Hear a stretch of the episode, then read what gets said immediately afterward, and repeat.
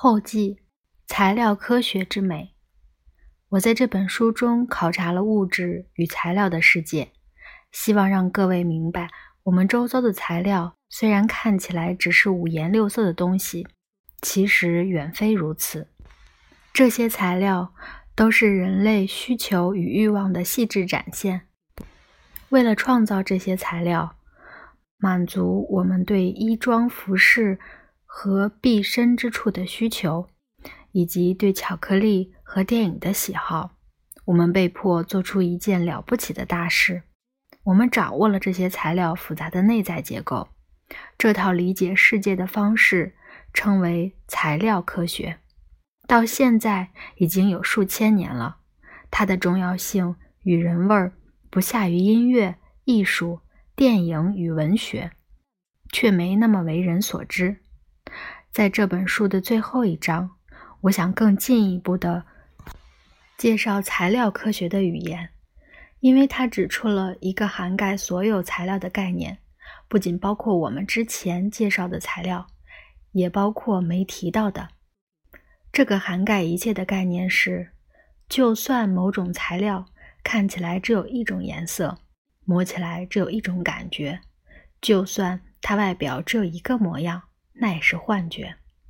任何材料其实都是由许多不同实体组成的，而这些实体会在不同的尺寸上展现出来，就像俄罗斯套娃一样。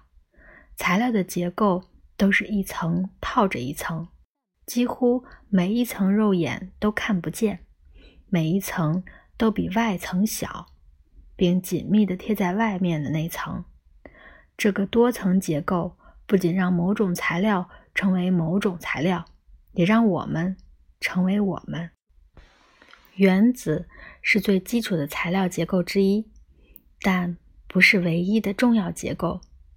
一些更大的结构也很重要，如我只举书中提过的位错、晶体、纤维、支架、凝胶等等这些结构。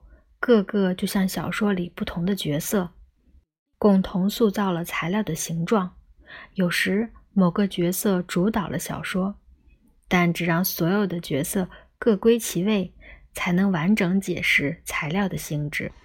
例如，我们之前解释过，不锈钢汤匙尝起来没有味道，是因为结晶内的铬原子会和空气中的氧原子反应，形成氧化铬。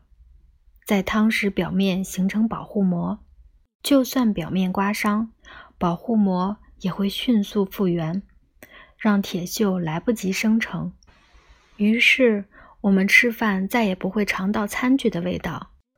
这个分子解释令人满意，但只说明了不锈钢没有味道的特点。唯有考虑不锈钢所有的内在结构，才能完整了解它全部的性质。